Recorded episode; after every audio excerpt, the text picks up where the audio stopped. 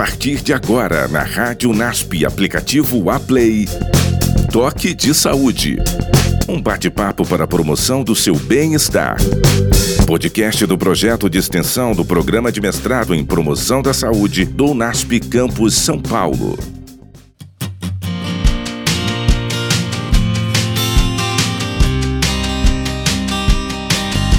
Olá, damos início nesse momento a mais um Toque de Saúde, um bate-papo com pesquisadores para a promoção do seu bem-estar. Nós estamos interessados em conversar mais sobre a promoção da saúde, como é importante nós termos a oportunidade de entrar em contato com pesquisadores, com professores, com profissionais da saúde informados e que podem nos trazer diferentes esclarecimentos para melhorar o nosso estilo de vida. Hoje nós temos aqui duas convidadas muito especiais. Nós sabemos que o bate, que esse bate-papo, esse programa Toque de Saúde é um projeto de extensão universitária do Programa de Mestrado em Promoção da Saúde do UNASP Campus São Paulo. E nós temos aqui uma egressa, uma egressa recente aqui do programa de mestrado, a farmacêutica Patrícia. E nós temos aqui também a sua orientadora, está aqui conosco, nossa colega de trabalho, parceira, professora doutora Márcia Hernandes. E hoje nós teremos um diálogo aqui com certeza muito importante. Aqui vamos estar aqui em três conversando sobre uma pesquisa relacionada à hipertensão arterial e estilo de vida. Mas eu acho que é interessante para os nossos ouvintes conhecer um pouquinho mais de vocês, não é? Patrícia, professora Márcia. Com certeza, é prazer, é muito, muito gratificante estar aqui com vocês, participando desse programa. É, meu nome é Patrícia, eu sou farmacêutica, é, atuo já na área da farmácia já faz uns seis anos e esse ano tive a oportunidade de, de concluir o mestrado em promoção da saúde. Olá, pessoal. Eu sou a professora Márcia, eu sou nutricionista, mestre e doutora em saúde pública. Tenho o prazer de trabalhar aqui no mestrado em promoção da saúde e hoje vamos falar um pouquinho sobre a hipertensão arterial e o estilo de vida. Veja, eu acho que uma das primeiras questões que os nossos ouvintes gostariam de entender melhor, de uma maneira simples, e eu acredito que muitos dos ouvintes estão relacionados, devem ter hipertensos na sua família, ou já ser hipertensos, não é? Estar convivendo com esse agravo. Mas, Patrícia, o que, que é a hipertensão arterial? Bom, professora, a hipertensão arterial é uma doença crônica, né? E ela tem é, vários fatores que podem ocasionar a hipertensão arterial. Né? Ela é quando a sua pressão sanguínea ela pode estar acima de 14 por 9. Então, é uma pressão normal aqui considerada no Brasil é uma pressão de 12 por 8. É considerado um paciente pré-hipertenso aquele que tem uma pressão de 13, 8, a 8, é, 13 por 8,5. Né? Então, ele está quase, ele tem uma predisposição para se tornar um hipertenso. Um, um hipertenso. E o hipertenso, efetivamente, é aquele que tem uma pressão 14 por 9. Aí essa pressão 14 por 9, ela já se torna uma constante. Então já vai se tornando uma doença crônica em que momento? Já começa a tornar a partir do momento de 14 por 9. Essa pressão é pressão, o paciente hipertenso, ele tem níveis e fases, podendo atingir o estágio 1, 2 ou 3. E essa pressão pode ir aumentando. O 14 por 9 é o, o básico, o início de uma pressão, de uma hipertensão. Mas o paciente ele pode ter pressões maior, ah, elevadas, acima disso. É possível um paciente, ele, hoje ele está com uma pressão 14 por 9, mas amanhã ele volta novamente, doutora Márcia, a ter uma pressão 12 por 8 e, e ser só um, isso questão, um acontecimento de um ou dois dias? Sim, por isso que para o diagnóstico da hipertensão arterial, você precisa procurar o médico, então buscar a UBS próxima à sua casa, procurar um atendimento. O médico vai solicitar vários exames para que realmente possa ser feito o diagnóstico adequado da hipertensão arterial. Não é apenas uma medida isolada e dependendo até do local em que é feito, as condições em que essa pressão é aferida, é Sim. medida, né? Você vai chegar a um diagnóstico de hipertensão. Então você realmente tem que buscar é, na UBS esse atendimento para que possa é, é, realizar o tratamento adequadamente. Ok. É, agora sim, então, eu acho que fica aqui o alerta, não é? Nós estamos aqui no toque de saúde. Toque de saúde vai nos dar alguns toques em especial, e está aí um alerta da doutora Márcia então, a gente não vai diagnosticar ou já dizer que está com uma doença crônica instalada se você não, não tiver um acompanhamento médico e já ter feito no local adequado, com os instrumentos também adequados e num período mais prolongado, com esse acompanhamento, e aí sim você já saber: olha, estou com uma hipertensão arterial instalada. É importante destacar que nem todos os pacientes eles têm aqueles sintomas clássicos da hipertensão arterial: dor de cabeça, mal-estar, sudorese. Muitos pacientes têm a pressão até acima de 14 por 9, como a Patrícia falou, e não tem sintoma algum. Né? Mas sempre é importante, então, você procurar o BS, realizar exames periódicos para evitar uma situação assim. Então, vamos ficar amigos das clínicas, das unidades básicas de saúde, dos locais qualificados mesmos para, mesmo para fazer um diagnóstico e um acompanhamento, né, um monitoramento mais adequado, porque a nossa saúde é algo muito importante, muito valioso, precisamos cuidar disso. Agora, quais seriam, Patrícia, quais seriam alguns fatores de risco, não é, para essa questão da hipertensão arterial? É, a hipertensão arterial, né, como eu falei, ela é multifatores, né? Ela não tem um fator específico único que vai causar essa doença, né? Existem alguns fatores, por exemplo, a idade. Então, pacientes que mais idosos, eles vão tendo é, a probabilidade de de ser hipertenso. Né? Aqui no Brasil, a gente tem em torno até de 60% da população idosa hipertensa. Muito, hein? Né? Além de outros países é fatores. é menor, às vezes. Nem sempre. É um Eu acho mundial. que é um problema mundial. Isso mundial. é um problema mundial. É, atinge mais a, os países mais sub, em desenvolvimento, né? Sim. Mas é um problema mundial. Além da idade como fator de risco, tem a obesidade. Obesidade, então, nesse é um, mundo industrializado é um e todo, é um problema, também. continua sendo um Uma problema crise. mundial, exatamente. Uh, além do sedentarismo, o sedentarismo está muito ligado com a obesidade, né? Mas então é a obesidade outro fator, o sedentarismo, o estresse também, é, o tabagismo. Então pessoas que fumam, é, eles têm uma predisposição, é um fator de risco a mais para ter essa doença e alimentação inadequada, né? Então uma alimentação é, menos saudável, né? Isso também pode estar aumentando a probabilidade da pessoa ser hipertensa. Já que você tocou no dentre os fatores de risco também a questão da alimentação, e nós temos aqui uma nutricionista, já atuou também como nutricionista clínica, ainda faz atendimentos né, clínicos de nutrição até hoje. O, que, que você indicaria para pessoas que desejam ter um, um estilo de vida um pouco mais saudável no seu cotidiano? Que tipo de alimentação nós deveríamos priorizar né, e que não seja tão complicado também? Olha, é, falando de uma alimentação saudável, primeiro para o indivíduo hipertenso. Então, as pessoas atribuem, né, muitas vezes, a hipertensão arterial aquele sal de cozinha que é adicionado à alimentação. Né? Então, é o sal que eu uso para temperar a comida.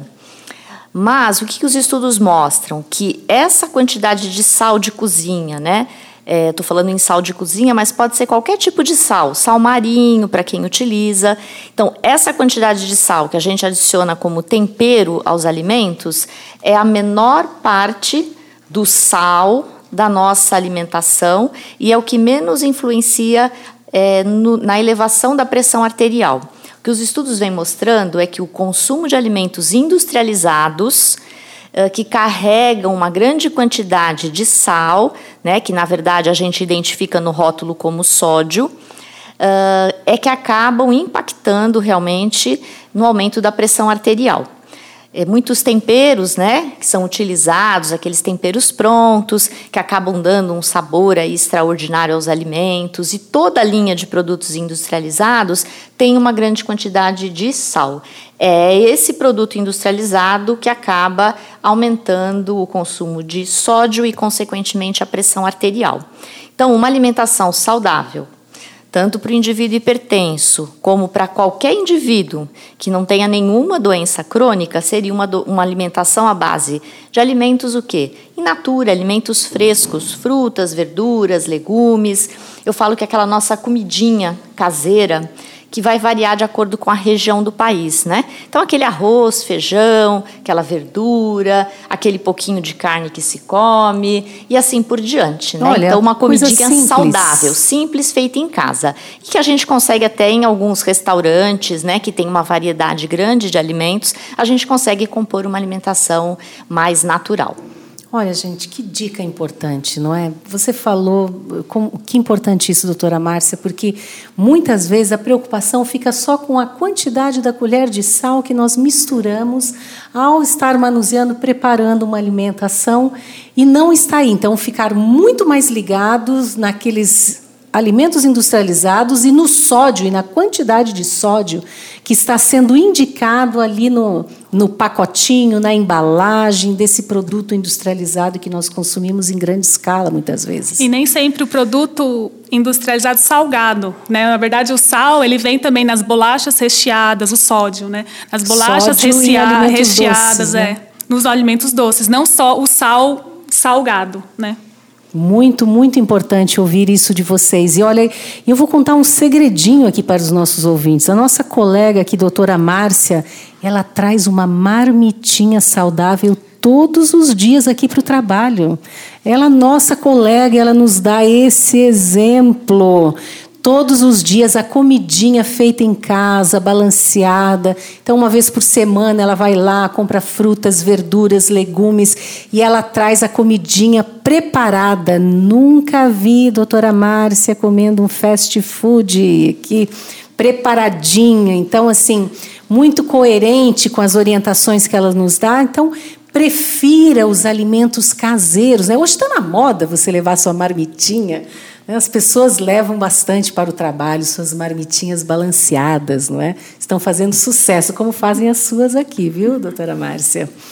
Mas vamos lá, a hipertensão arterial e o nosso estilo de vida, então, estão relacionados, não é? Alimentação, sedentarismo ou não, exercício físico. Como essa relação da hipertensão arterial e o estilo de vida? Eu sei que vocês acompanharam diferentes estudos, diferentes pesquisas científicas, e vocês também realizaram recentemente uma pesquisa com aproximadamente 160 adultos aqui na região de São Paulo. Então, o que, que vocês têm nos, a, para nos relatar a respeito dessa relação entre a hipertensão arterial e o estilo de vida? Eles estão totalmente ligados, eles estão totalmente relacionados. Né? Quando você tem um estilo de vida é, mais adequado, você tem uma, um maior controle da pressão arterial. A pressão arterial, a partir do momento que você já tem a doença, ela não tem uma cura, ela tem um controle. Né? Então, é, os pacientes que a gente começou a, a perceber aqui na, na, minha, na pesquisa que foi feita, é justamente é, essa relação dos pacientes com hipertensão e esse estilo de vida. Então a gente começou a ver que pacientes que tinham um estilo de vida melhor, melhor. tinha a hipertensão, a pressão arterial mais controlada. Mais controlada, não? É? Então, por mais que eu esteja já, eu tenho uma doença crônica instalada, não significa que eu não possa manter uma qualidade de vida e um estilo de vida mais saudável mesmo já tendo uma doença crônica. Exatamente. E ainda na minha pesquisa, né, que é puxando agora a sardinha para o meu lado de farmacêutico, a gente falou um pouco da adesão medicamentosa desses medicamentos antipertensivos, né, que também tem uma relação entre a hipertensão, o é, estilo de vida e essa adesão medicamentosa. E o que, que é uma adesão, Exatamente. Patrícia, medicamentosa adequada? O que, que é fazer uma adesão correta dos medicamentos? Quando o profissional de saúde fala que ter uma adesão medicamentosa correta, ou o que, que é adesão medicamentosa, é você tentar ao máximo é, seguir a orientação da prescrição médica. Ou seja, os horários que está escrito na prescrição, a dosagem do medicamento que o médico prescreveu e também o tempo de tratamento. Então, isso sim é considerado uma adesão medicamentosa. E essa, às vezes as pessoas fazem alguma mudança nesses medicamentos. Vocês já viram alguma situação? Isso é comum, né? As pessoas muitas vezes elas elas entendem o próprio corpo e elas querem tentar dar uma mudada na prescrição que o próprio médico fez para adaptar, entre aspas, no seu no seu modo de que ela enxerga a doença que ela tem. Ah, né? porque ele prescreveu aqui que eu devo tomar algo ao meio-dia e um outro à noite. Não, mas meio-dia para mim é muito difícil, então eu vou tomar dois comprimidos à noite. Então eu, eu pego e já altero. Então as, muitas pessoas pegam e começam a alterar as prescrições. Existem medicamentos que esse horário é importante. Então, ter um medicamento de manhã, ter um medicamento à noite é, é importante para o ciclo do medicamento dentro do organismo. Alguns medicamentos não. Então vai depender exatamente do tipo de medicamento que você está tomando. Por isso ah, que é ah, sempre tá. bom Perguntar. falar com o médico e, se possível, falar com o farmacêutico. Mas nunca sair do consultório médico sem tirar as dúvidas que você tem em relação à tomada do medicamento. Sim, e olha aqui, quando a gente está falando de farmacêutico, também a gente está falando da pessoa que fez o curso superior de farmácia, como nós estamos conversando aqui com a Patrícia, que é farmacêutica de formação. Então, assim, sempre você conversar com o profissional da saúde qualificado para saber se vai ter alguma interferência se você tomar a medicação em outro momento.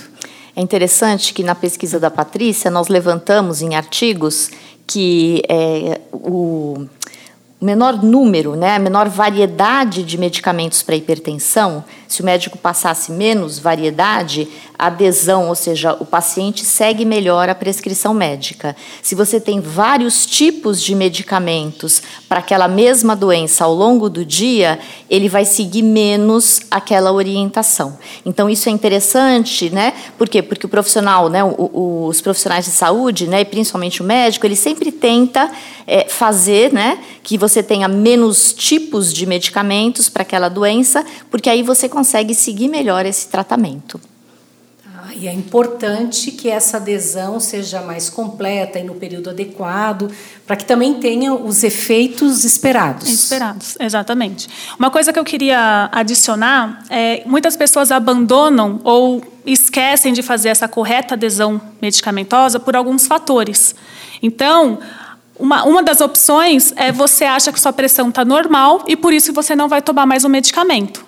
Então, esse é um ah, tipo. eu estou bem, então. Minha agora... pressão hoje está boa, então preciso. eu não preciso tomar. Mas ela justamente ela está boa porque você tem tomado o medicamento corretamente. Né? Então, assim, não parar medicamento porque sua pressão normalizou. Sempre falar com o médico. E se isso for uma tendência a sempre estar tá normal, o médico ele vai orientar e vai ver se ele diminui a dose ou se ele retira, mas é sempre com o médico.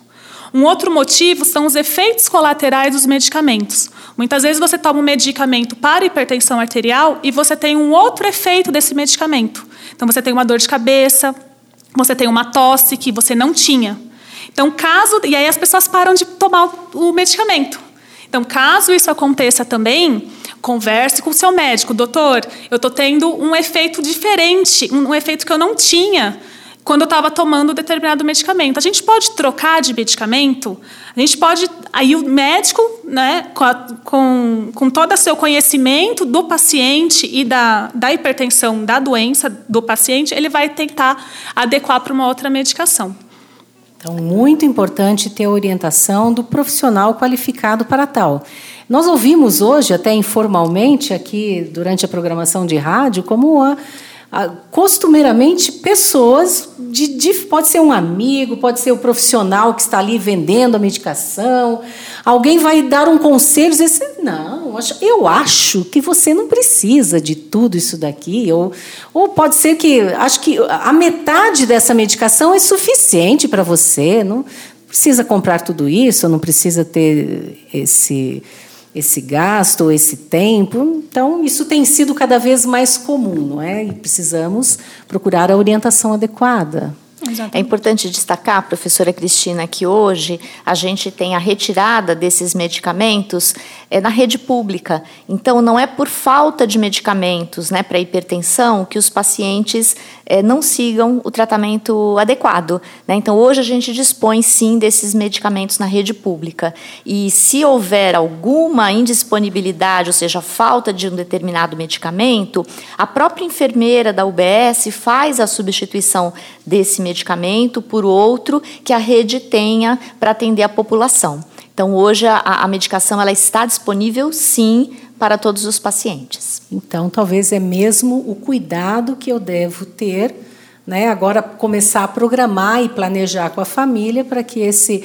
Algumas pessoas têm as suas estratégias, né? Uns usam aqueles potinhos para carregar os remedinhos já separados do dia, outros né, carregam em outros locais ou levam todos os potinhos dentro de, é, de uma outra sacola. Né, outros já pedem para alguma pessoa os ajudar a lembrar, porque já sabem que terão dificuldade de tomar os, os medicamentos em cada uma das refeições, mas acho que a gente deve procurar a nossa estratégia para buscar esse a complementação adequada do nosso tratamento. É, exatamente. Na época que estamos no celular, também é uma boa opção você deixar marcado um alerta.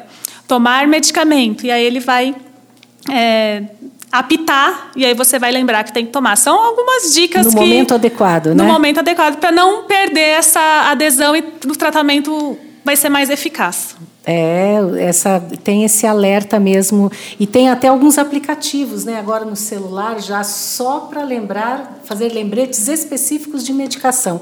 Me surpreendi. Outro dia quem mostrou foi meu filho. Então, aplicativos para isso. Mas veja, vocês entraram em contato com muitas pessoas, conversaram com as pessoas da comunidade, fizeram orientações. Nós, professores, também recebemos um presente tão bonito, um produto técnico que você fez no final da sua pesquisa, Patrícia. Você entregou uma caixinha que era um medicamento diferente, não é? Isso. Você entregou isso como um bônus extra para as pessoas. O que, que tinha nessa caixinha? Essa caixinha tinha umas filipetas com alguns remédios naturais que nós podemos pegar assim tanto da natureza quanto que a gente pode fazer de graça nós mesmos é para ter um estilo de vida mais saudável. E a gente orientava esses, essas, esses pacientes. Porque na pesquisa a gente viu que a atividade física pessoas que bebiam bebem cafeína quando eu falo bebidas com cafeína são as bebidas é, os refrigerantes os energéticos o próprio café e também as pessoas que tinham aumento de peso. Interessante você falar dos energéticos, porque tem aumentado muito o consumo, às vezes até em situações que, em alguns momentos desnecessários, né, as pessoas tomam demais energéticos, e tudo isso vai estar colaborando para um estado de hipertensão. E como nós vimos né, é, essa situação presente, então a gente pegou nessas filipetas, então que estava falando sobre água, sobre o sol, sobre alimentação saudável, sobre a luz solar. Então, era sobre o repouso, ter temperança, você saber é, se equilibrar, né? né? ter o equilíbrio. Mesmo coisas que são boas para, para a nossa saúde de uma forma geral, não devo usar em exercício, né? Sol em exercício, sol em excesso, exercício em excesso, é. tantas outras coisas também. Então, nessas filipetas eram dicas é, práticas para cada paciente é, está utilizando e foi feito dentro de uma caixinha de medicamento. Ou seja, para ele lembrar também que, além de todas essas ah, atividades que ele ia fazer, toda essa parte de estilo de vida, o medicamento também era importante. E aí ele Sim. teria um estilo de vida mais saudável. Tanto os remédios prescritos, né, toda a química que nós precisamos utilizar, mas também temos os remédios naturais que em nenhum momento devem ser desconsiderados, porque eles vão estar ajudando todo esse equilíbrio não é, do nosso organismo para um viver mais saudável, mais tranquilo, uma vida muito mais plena e completa. Que, que maravilha, não é? Então, o conselho final de vocês, a partir dessa pesquisa, desse estudo, e aqui agora a gente vai dar. Então, estamos nos dois minutos finais aqui com os nossos ouvintes. Passou muito rápido. Estava tão gostoso conversar sobre isso. Então, é, eu acredito que hipertensão preocupa a todos, não é? qual seria o, o grande conselho que vocês teriam aqui, as palavras de sabedoria finais? Doutora Márcia? Olha, a mensagem que eu deixaria é que, independente do medicamento, né, para que doença o indivíduo tenha, seja hipertensão, diabetes, independente desse remédio que a gente tem que tomar de acordo com a prescrição do médico, precisamos ter um estilo de vida saudável. Né? Então, é, tanto que os médicos reforçam muito isso. Então, não adianta o senhor tomar o remédio se o senhor não comer direito, não fizer atividade física, não tiver equilíbrio emocional. Então, nada vai adiantar. Então, o remédio não dispensa a adoção, né, melhorar esse estilo de vida, tentar se mexer um pouco mais, tentar uma dieta melhor, tentar relações pessoais e sociais melhores, então, o estilo de vida ele tem que entrar em toda a nossa vida, independente do medicamento. Verdade. É, e lembrando a professora que o estilo de vida saudável, antes de você ter uma doença, ele previne as doenças. Né? Então a gente falou bastante do. Protetor. O protetor. a gente falou protetor. mais da doença como antipertensivo, mas se você tem um estilo de vida antes, como, como, é, como quando jovem, você vai estar tá ou retardando ou prevenindo possíveis doenças no futuro. Então, o estilo de vida é essencial. Que bom, hein? Olha, fica aqui essa mensagem tão importante para a gente. Acho que a gente se preocupa com tantas coisas no nosso dia a dia, desde a sobrevivência, com a corrida, com a tecnologia, com todos os, os nossos compromissos, os afazeres que a gente tem dentro de casa mesmo, a educação dos filhos mas vamos cuidar um pouco mais da nossa saúde, vamos olhar mais para as pessoas que estão ao nosso redor e vamos cuidar mais do nosso estilo de vida como um todo, não é? Muito obrigado, Patrícia, por você ter vindo aqui, não é? Espero que a, o programa de mestrado aqui seja a sua casa, que você volte muitas vezes. Muito obrigada. Aqui para continuar pro, promovendo saúde com esse grupo, não é? A doutora Márcia também pela parceria, pelo exemplo que nós temos com ela de estilo de vida. E em breve nos reencontramos, ok? Foi muito bom conversarmos hoje sobre a questão do estilo de vida e a hipertensão. Você ouviu na Rádio NASP, aplicativo Aplay, Toque de Saúde. Um bate-papo para a promoção do seu bem-estar. Podcast do projeto de extensão do programa de mestrado em promoção da saúde do NASP Campus São Paulo.